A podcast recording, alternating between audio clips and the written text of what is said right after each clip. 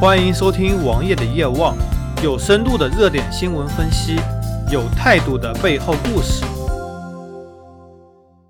在之前的生活相对论节目中，我们说到了减肥。当你听到本期节目的时候，在生活相对论中的六期减肥节目都已经放出，大家都可以去收听，了解应该如何减肥。但是在减肥中，我们说到了一个问题，一个关于智能手环的问题。当时也说到了，智能手环关键的是心率，而智能手环除了能够帮助减肥、帮助锻炼，还能够做什么呢？之前有新闻报道，Fitbit 手环用来测谎，作为一个测谎仪的作用，因为人在说谎的时候心率会变快，而测谎仪本身就是基于这个原理的。Fitbit 手环可以轻松的查看到你的心率，同时也可以看到你是否在说谎。当然，在节目中。我们推荐到手环品牌，除了 Fitbit，还有苹果和佳明，这也是两个非常好的牌子。苹果也可以拿来做测谎仪，而佳明作为业界第四的品牌，注意这一第四，因为之前有个小米，小米的功能几乎可以忽略不计。而佳明的手环在上个月的马拉松比赛中起到了作用。一名纽约的美食评论家在参加一个半程马拉松比赛中获得了亚军，并且。他在他的个人社交媒体上晒出了好的成绩和照片，但他提交成绩十分可疑。最终，他被一名调查者发现，在半程马拉松比赛中进行了作弊，少跑了将近一到一点五公里的距离，所以这才有他的成绩。那么，这个作弊又是如何发现的呢？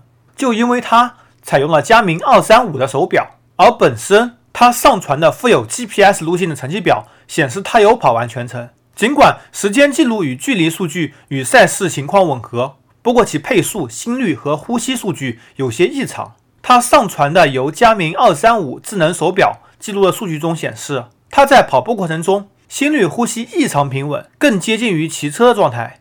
通过研究后发现，他事实上是用另外一段数据掩盖了本段数据，而对比他在另外一次长跑中的数据显示，他的配速实际比这次马拉松的配速要低非常多。而且心率和呼吸都比这次剧烈的多，所以这可以看出他进行了作弊。由这件事情，我们也可以看出一款智能手表、智能手环对于跑步的重要性。你可以看出你的配速，你也可以看出你实时的心率情况，同时你可以分析这段数据，对你的运动进行更新、进行跟进。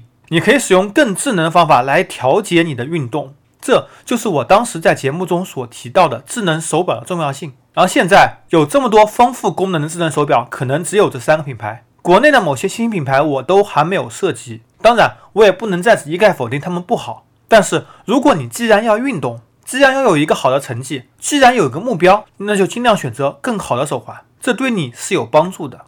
除此之外，还发生过智能手环帮助破案的案例，而智能手环领域可能远远比我们想象中要丰富。在日常生活中，Apple Pay 苹果支付。已经成为很多用户的支付手段之一，比如说支付顺丰快递费等等。而通过手环来乘公交车、地铁或者是门禁，也都将会是未来发展的趋势。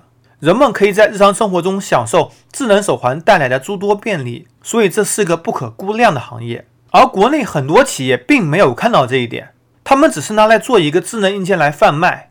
当卖到一定量了。把企业估值撑大，然后转手卖出，或者是作为企业很小的组成部分，通常没有想到能够如何利用好这些大数据来对用户身体提供帮助。之前有这么一个案例，也是一个发展的方向。医院可以通过你的智能手环来了解你更多的身体数据，通过智能手环进行支付来采购某些药物，能够方便的把药物寄送到你的手中。同时，保险公司也可以通过这些数据来对你进行投保。差异化的保费对用户、对保险公司都是有好处的。让我们来拥抱未来的大数据时代吧！